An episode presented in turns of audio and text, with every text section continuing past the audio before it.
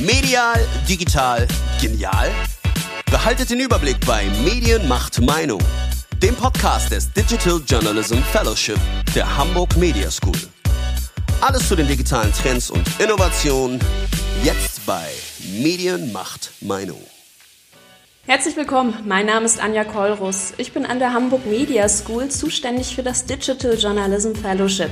Mit mir moderiert diese Folge heute Ulrike Dobelstein-Lüther. Ja, auch von mir wieder ein herzliches Willkommen. Ich freue mich sehr. Mein Name ist Ulrike Dubelstein-Lüte und ich leite die Weiterbildung und das Digital Journalism Fellowship an der Hamburg Media School. Mit Rechten sprechen, diese Frage ist für viele Journalistinnen längst geklärt. Schließlich lassen sich eine Bundestagspartei wie die AfD oder ganze Demonstrationszüge nicht einfach ignorieren. Die Frage der Stunde lautet also vielmehr, wie sprechen wir mit den Rechten? Dazu gibt es Bücher, ganze Workshops widmen sich dem Thema. Das ist eine heikle Sache für Berichterstatter. Einer, der es getan hat, ist der Journalist Thilo Mischke. Seine Doku Rechtsdeutsch Radikal lief Ende September auf Pro7 und hat dem Sender gute Quoten und viel Anerkennung beschert. Selbst die Washington Post hat über die Doku schon berichtet. Wie also ist es Thilo Mischke gelungen, aus einem so schwierigen Thema ein Primetime-Event zu machen? Und, was sagt er selbst, ist es ihm schließlich auch geglückt, mit dem Rechten zu reden, als nur über sie zu sprechen? Das wollen wir den Filmemacher heute selbst fragen. Herzlich willkommen, Thilo Mischke. Hallo, äh, vielen Dank für die Einladung im Übrigen. Und das, tatsächlich ist es auch eines der spannendsten Medienaspekte. Also wenn man so Medien äh, analytisch darüber spricht, wie man das macht und warum man das macht und äh, worauf das auch hinauslaufen soll. Deswegen, ähm, und darüber spricht man ja eigentlich öffentlich wenig, aber wir haben im Team natürlich unfassbar viel diskutiert zu diesem Thema. Also in verschiedensten Ausführungen, in verschiedensten Aggressionsstufen wurde gleich, gerade zu Beginn des Projekts ähm, darüber eben gesprochen, ob man mit Rechten sprechen darf und wie man mit ihnen spricht.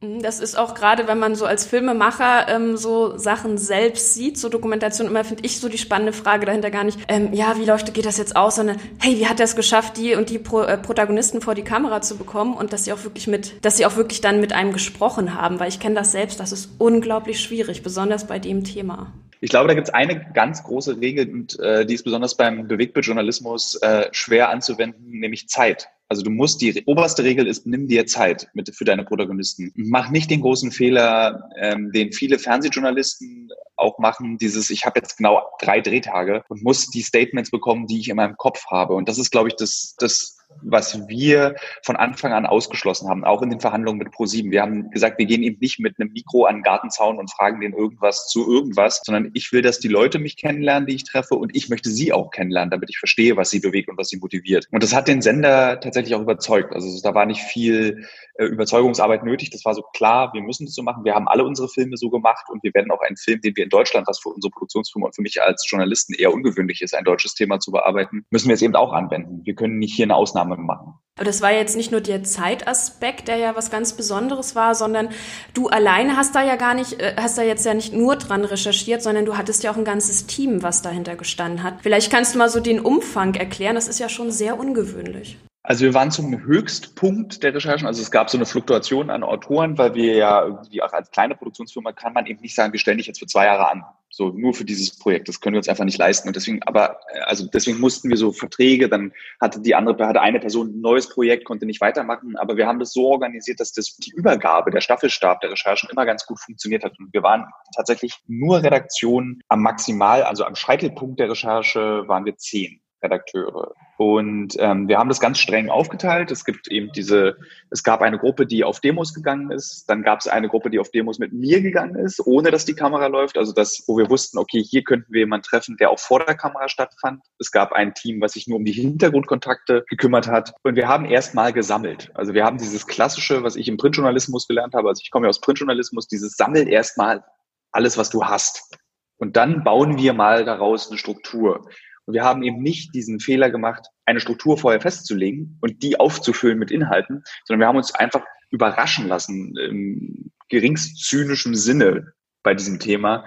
Was kann uns diese Szene, was kann uns der Rechtsextremismus in Deutschland bieten, um daraus einen Film zu machen, der eine ganz besondere Zielgruppe, nämlich den Pri Privatfernsehen-Zuschauer, zu interessieren. Und das haben wir, glaube ich, die ersten, also ich würde sagen, die ersten 13 Monate der Recherche gemacht. Einfach gesammelt, gesammelt, gesammelt. So unfassbar viel Filmmaterial, was wir nicht benutzt haben, weil wir gesagt haben, was passt dann doch nicht, lassen wir doch draußen, ist das relevant? Und das war eben nur machbar mit einer fast zehnköpfigen Redaktion. Der ganze Kuddelmuddel, der da noch mit, mit dazugehört, von Cuttern zu Kameraleuten. Also wir haben mit sieben verschiedenen Kameramännern gearbeitet. Von äh, Ton, also das ist ja dann, wo das, ich glaube, wir waren insgesamt, wenn man alle zusammenzählt, waren wir 40 Leute. Das ist für Doku extrem viel. Ne? Also äh, wie lange war denn der, der äh, Zeitraum, an dem, in dem ihr daran gearbeitet habt? Also der Bruttozeitraum waren zwei Jahre, sprich von der ersten Idee. Die erste Idee war ursprünglich, wir machen einen Film über die, wie kann es sein, dass der Attentäter von Christchurch, Martin Sellner, dem Anführer der die Bedeutungslosigkeit abgerutschten identitären Bewegung in Österreich Geld überweist. Wie kann das passieren? In welchen, das war so der, der, der Ursprungsfunke. Und wir wollten eigentlich was machen über radikale Jugendbewegung. Also warum radikalisiert sich gerade die Jugend? Und dann wollten wir eben Greta Thunberg nehmen, wir wollten die IB nehmen und wir wollten die nicht in einen Topf werfen, sondern wir wollten sagen, warum sind die Stimmen so laut dieser jungen Generation? Und dann ist uns aufgefallen, dass wir keiner einzigen dieser Jugendbewegung gerecht werden würden, wenn wir daraus jeweils 20 Minuten oder jeweils 30 Minuten machen würden. Dann haben wir gesagt, wir machen weltweit die Rechtsextremen Warum haben die so einen Aufwind? Dann haben wir festgestellt, da müssten wir wahrscheinlich 40 Folgen A zwei Stunden machen, um das zu erklären. Das wurde immer kleiner im Laufe dieser Recherche. Und dann ging es richtig los um die 18 Monate eben nur in Deutschland. Und äh, wie seid ihr an die Protagonisten dann konkret rangegangen? Es ist ja eigentlich eine Szene, die sich eher im Verborgenen manchmal ja noch hält und auch sehr stark im Digitalen. Wie habt ihr eure äh, Protagonisten gefunden? Du gehst einfach auf die Demos, weil auf den Demos sind sie alle. Okay. Also so, sie gehen auf Pegida-Demos, sie gehen auf so ultrarechte 1. Mai-Demos oder auf diese, äh, ähm, diesen Gedenkzug, den ich lieber Demonstration nenne, weil die Rechtsextremen wollen, dass man es Gedenkzug nennt in Dresden. Du sprichst sie einfach an und du sprichst sie einfach immer wieder an. Du schreibst ihnen Mails, du kontaktierst sie, du sagst, ich werde auf der Demo sein, vielleicht hast du ja mal Lust, dich mit mir dort zu unterhalten. Und dann gibt's irgendwann den Moment, dass sie sagen, na gut, der ist ganz schön hartnäckig oder die Redakteurin ist ganz schön hartnäckig, mach ich jetzt einfach mal. Und dann unterhältst du dich. Und du gehst aber eben nicht mit diesem Duktus daran, sofort in der ersten Sekunde des Gesprächs die Person davon zu überzeugen, dass sie ein Idiot ist, sondern du gehst mit dem Duktus daran, und das musste ich auch lernen. Also ich bin am Anfang in diese Gespräche reingegangen mit, du Trottel, wie kannst du nur? Und dann kommst du aber nicht weiter, sondern du musst eben in das Gespräch gehen mit dem Satz, also ich habe dann irgendwann so eine Methode entwickelt und habe gesagt, ich glaube niemals an das, was du glaubst. Ich wurde so erzogen, dass ich niemals das nachempfinden kann, beziehungsweise das äh, bestätigen kann, das, was du glaubst, dein, dein rechtsextremes Weltbild. Aber ich bin unfassbar neugierig und will wirklich wissen, wie es dazu geführt, wie es dazu kam, dass du so solche idiotischen Sachen für wahr hältst. Und das fanden die meistens lustig. Die meinten so, okay, der Standpunkt ist geklärt. Ich weiß, dass jeder Journalist äh, oder viele Journalisten links sind, was man automatisch ist, wenn man nicht rechts ist, ist man automatisch links. Es gibt in dem in diesem Weltbild keine kein, keine Mitte, kein konservativ, kein irgendwie religiös konservativ, sondern es gibt nur rechts und links. Und dann waren die Personen relativ offen und bereit, mit mir zu sprechen. Und dann habe hab ich eben gesagt, okay, wir treffen uns jetzt aber fünfmal und wir reden fünfmal vier Stunden und nicht 20 Minuten. Und dann haben die zwei, eben zwei Protagonisten von mehreren, die wir getroffen haben, haben es gemacht. Und dann hat man das Ergebnis eben in dieser Dokumentation auf ProSieben gesehen. Was dazu, was eben passiert, wenn man mit Rechtsextremen sehr viel Zeit verbringt und sie nicht, ihnen nicht die Möglichkeit gibt, eine Plattform aus dem zu machen, was man dort zeigt. Das war uns sehr wichtig. Also es gab zum Beispiel am Anfang eine Überlegung, kannst du mich unterbrechen, wenn du möchtest?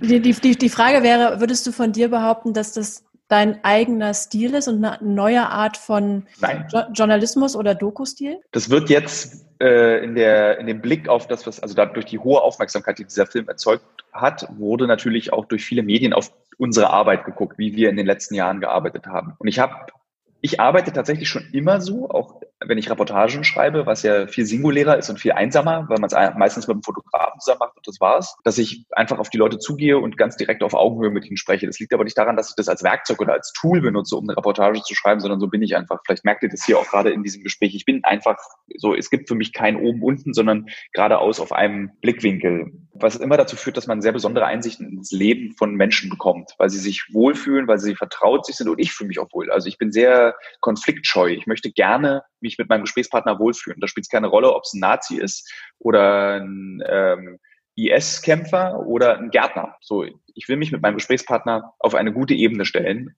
um nachvollziehen zu können, was ihn bewegt, Primeln anzupflanzen, Menschen den Kopf abzuschlagen oder Hitlergrüße auf Demonstrationen zu machen. Ja, bist du dann dabei einfach weiterhin die Person, die auch Privatperson Thilo oder bist du da der Journalist? Ihr redet gerade mit Thilo, der Privatperson. Und Alexander Deptoller vom äh, Kampf der Nibelungen hat mit Thilo, der Privatperson, gesprochen. Ich bin kein Journalist, wenn ich recherchiere, dann bin ich Thilo. Ich bin Journalist in dem Moment, wo ich die, meine Recherchen in ein Format packe weil ich mich dann an gewisse journalistische Regeln halte. Bei der Reportage eben Einstieg Portal, drei Absätze, Ende. Beim Film irgendwie dieser, ich weiß nicht, beim Film kenne ich die Fachbegriffe nicht, dieses, die Rampe, dieses komische vor der Werbung, Lead in, Lead out. in dem Moment werde ich zum Journalisten. Aber jeder Journalist ist eine Person, ein Mensch, den bestimmte Dinge bewegen, warum er so arbeitet, wie er arbeitet. Das heißt, wie, wie schwer war es denn bei der Recherche? Du hast ja eine sehr eigene Haltung ja natürlich. Wie hart war es, die denn auch mal zurückzuhalten? Oder hast du die nie zurückgehalten bei der Recherche? Die Haltung war immer klar. Es war schwer, eben sich nicht zu streiten. Ich musste mich erst daran gewöhnen, dass ich mich nicht mit meinen Gesprächspartnern streite, weil eben auf einem persönlichen Level, wenn du dich mit Leuten, also die Frage ist berechtigt, auf einem persönlichen Level neige ich dann natürlich dann zum Zanken oder zum Überzeugen. Und damit unterscheide ich mich aber null von all meinen Kollegen, die genau das immer machen und damit diese, die, die Rechtsextremen in die Ecke zwängen und man bekommt immer nur diese vorgefertigten Standardantworten. Also man, die sind ja alle geschult, die wissen ja genau, was sie zu sagen haben, weil sie genau wissen, was der Reflex des linksgrün versifften Journalist ist.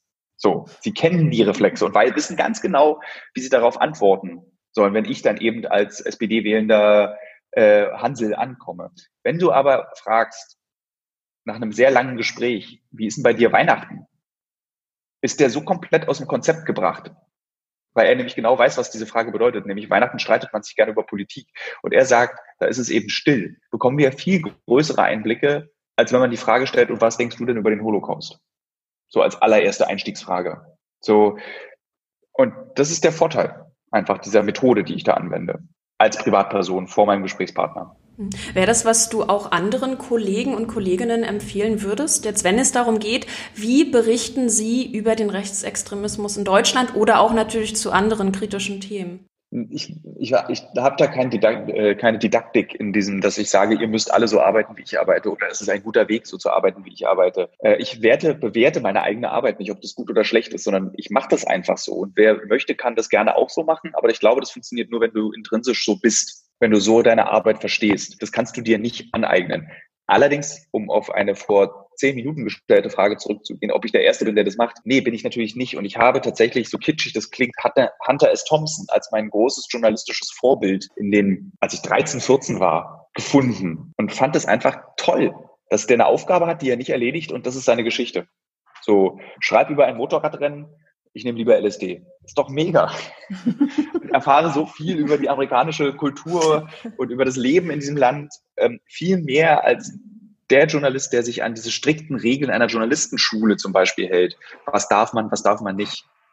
So, ich, ich breche lieber diese Regeln, halte mich aber an die Gesetzmäßigkeiten des Journalismus. Das ist das, was ganz wichtig ist.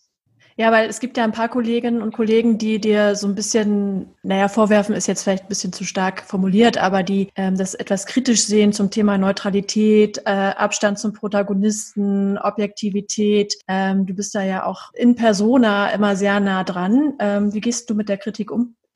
Äh, ich, die ist berechtigt und absolut nachvollziehbar, diese Kritik. Und ich kenne sie, seit ich meine erste Ich-Reportage für die Neon vor zehn Jahren geschrieben habe. Also es ist kein neuer Vorwurf, der da auf mich zukommt. Ich halte es total wichtig, diese Objektivität zumindest gespielt aufrechtzuerhalten, weil wir wissen alle, es ist eine Illusion, der objektive Journalist. Das existiert nicht, weil in dem Moment, wo ich mich an meine Tastatur setze und einen Sprechertext, eine Reportage, ein Radiofeature schreibe, ist dort meine Haltung drin. Das fängt an bei der Art, wie ich Dinge beschreibe und hört auf bei der Auswahl der Gesprächspartner. Deswegen finde ich das immer ein bisschen ungerecht, von dieser großen Objektivitätsregel auszugehen im Journalismus und sie auf alle Erzählformen anzuwenden. Das ist, funktioniert einfach nicht. Und das ist so eine Art Reflex. Der, das ist ja kein guter Journalismus, weil der Mischke schiebt sich in den Vordergrund. Aber das ist falsch. Das finde ich nicht richtig, weil wir machen Journalismus für eine Zielgruppe, für einen, einen Leser, für einen Konsumenten. Wir machen Journalismus nicht für, für die Branche.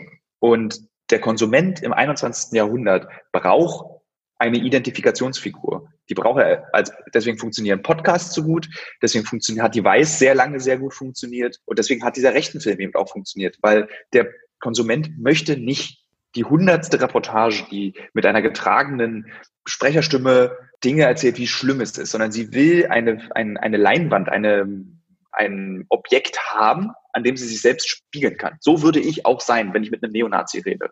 So. Und das ist dann eben meine Aufgabe als Journalist, eine völlig, das ist vielleicht das andere, was wir da haben. Das Stilmittel ist, dem Rezipienten etwas anzubieten, an dem er sich selbst reflektieren kann. Das fehlt bei der von oben herab Reportage. Deswegen ist es so, und klar, wenn ich da jetzt Objektivität draufsetzen würde, würde ich wieder in den klassischen Journalismus mich zurückbewegen, aber das will ich ja einfach gar nicht. Ich habe gar kein Bedürfnis, diesem Bedürfnis zu entsprechen, objektiver zu sein. Deswegen finde ich, die Kritik ist berechtigt, aber ich finde sie auch echt manchmal unangebracht. Ich meine, wir haben zum Beispiel was bewegt mit dieser doch recht subjektiven Reportage. Wir haben die Funktion, eine der wichtigsten Aufgaben des Journalismus erfüllt, nämlich Missstände aufgedeckt. Und ich war dabei subjektiv.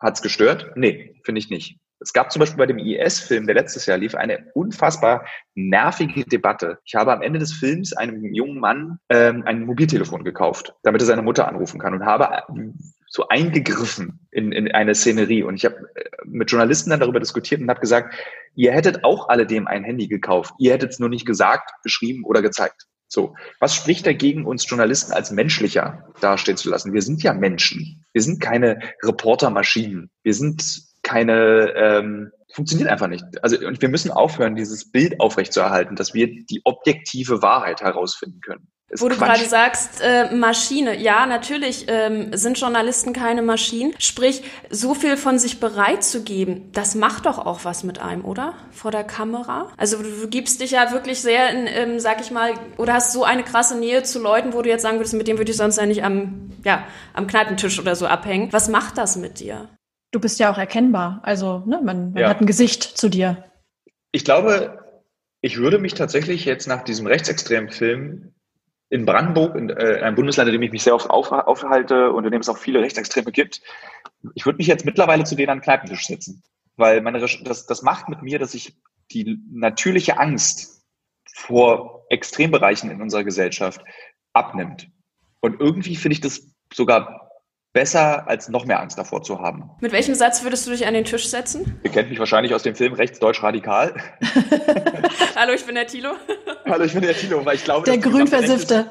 Der grünversiffte Tilo. Ich glaube, dass die gesamte rechte Szene diesen Film gesehen hat, äh, weil ja diese Akteure, die wir mit denen ich gesprochen habe, doch keine Unbekannten in der Szene sind. Deswegen hat die, also ich glaube, dass ich in Brandenburg jetzt mit weniger Anfeindungen zu rechnen habe als davor, weil tatsächlich auch innerhalb der Szene, wir haben das Feedback zurückgespielt bekommen von unseren Protagonisten, hat dieser Film für positives Feedback gesorgt. Also die haben gesagt, okay, die haben sich wirklich an die Regeln gehalten, die sie uns versprochen haben, nämlich sie verstellen uns nicht, sie stellen uns nicht extra dämlich dar, sondern sie benutzen wirklich nur das, was wir gesagt haben. Und sie manipulieren den Zuschauer nicht über den Sprechertext. Wir haben gesagt, das machen wir nicht. Das haben wir noch nie gemacht und das werden wir auch in Zukunft nicht machen. Das heißt, es gab gar keine Anfeindung danach, weil das ist ja eher ungewöhnlich, oder? Also für Journalistinnen, die sonst in der Szene recherchieren, die haben ja gerade so auf Social Media mit ganz krassen Anfeindungen zu kämpfen. Also es gab keinen Shitstorm, es gab Anfeindungen, aber es gab keinen Shitstorm. Also ich habe irgendwie auch Mails bekommen, mit denen ich bedroht wurde, aber echt wenig. Also wir haben wirklich mit sehr, sehr viel mehr gerechnet. Wir haben auch mit sehr viel mehr von links gerechnet, die eben uns vorwerfen, man redet mit denen nicht.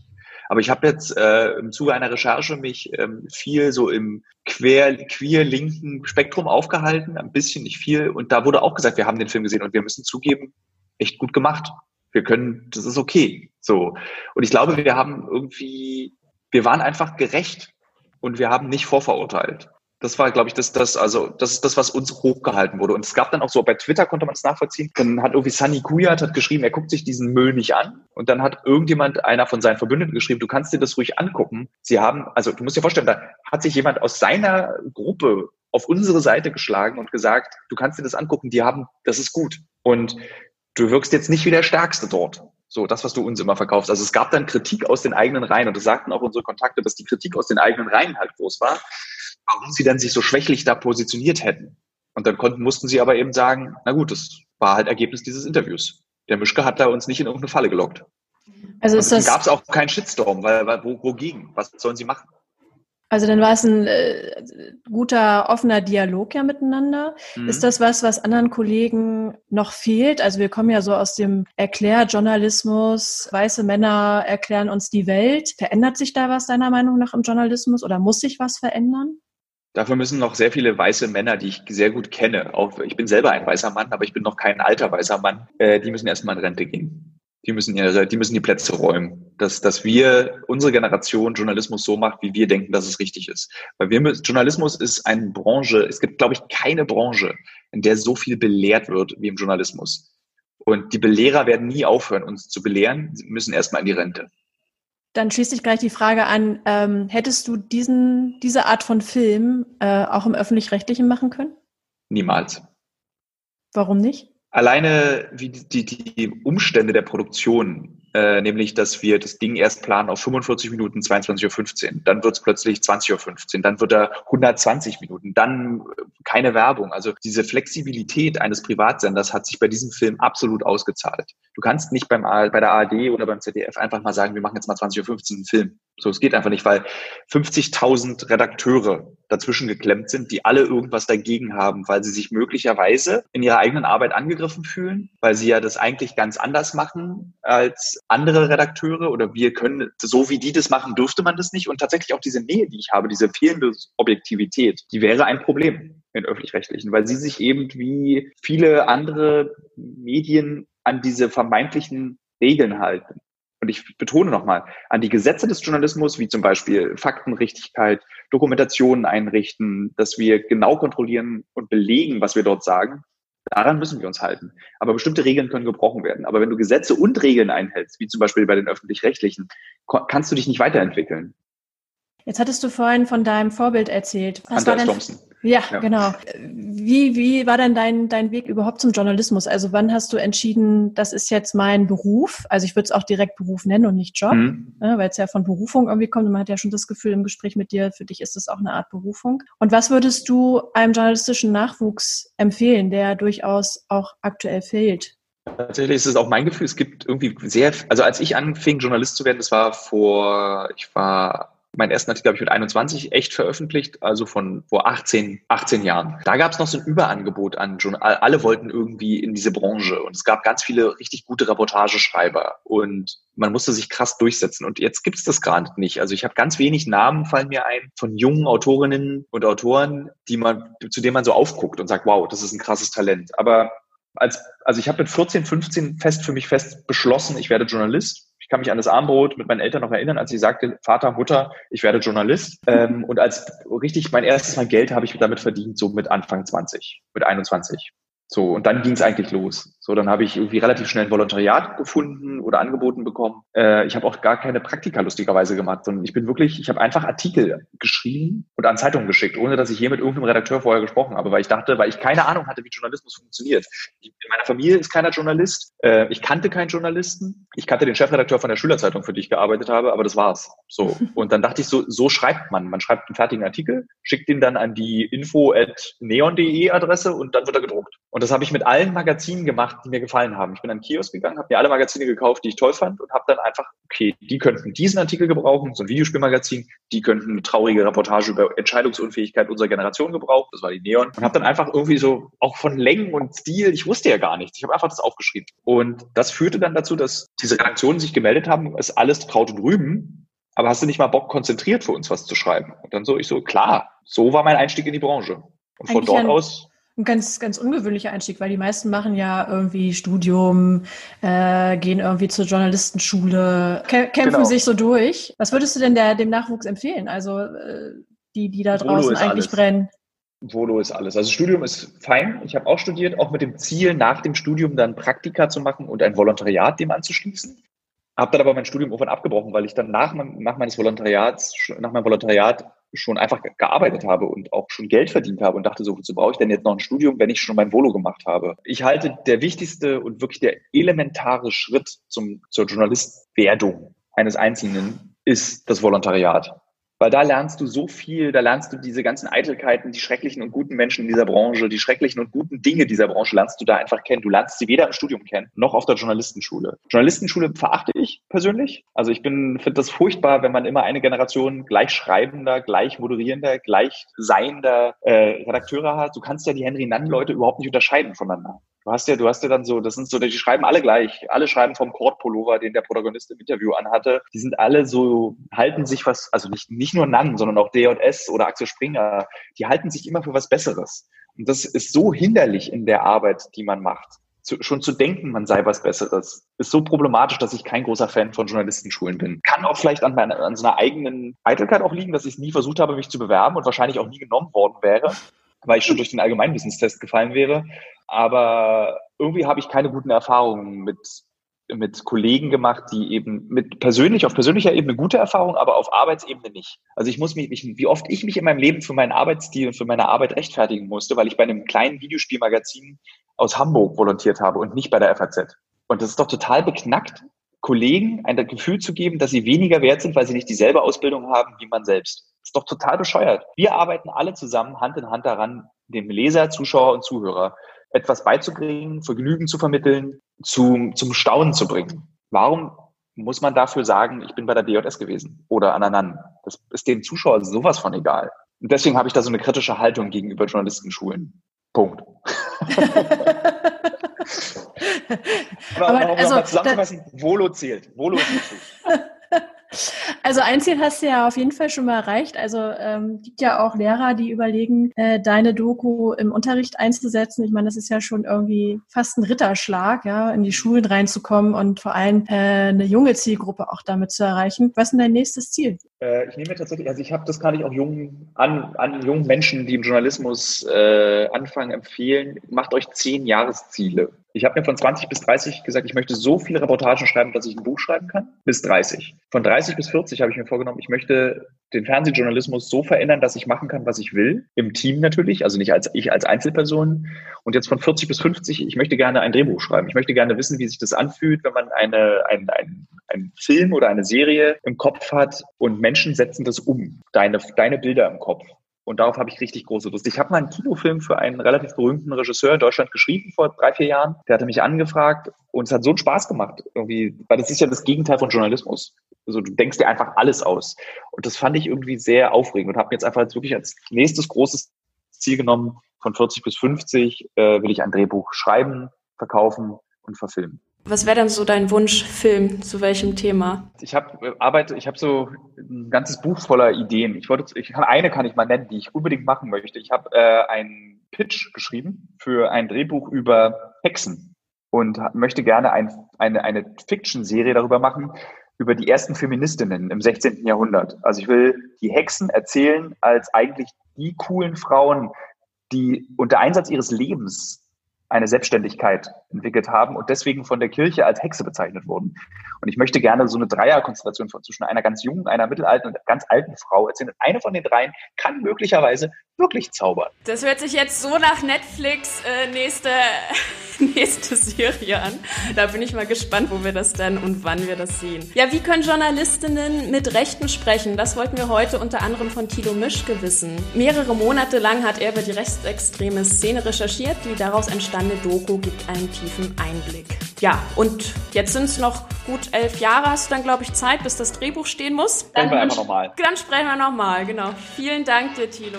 Dankeschön, Gut, ich danke auch. Das war die aktuelle Folge von Medien macht Meinung, den Podcast des Digital Journalism Fellowship der Hamburg Media School. Ich hoffe, wir hören uns auch beim nächsten Mal. Bis dahin.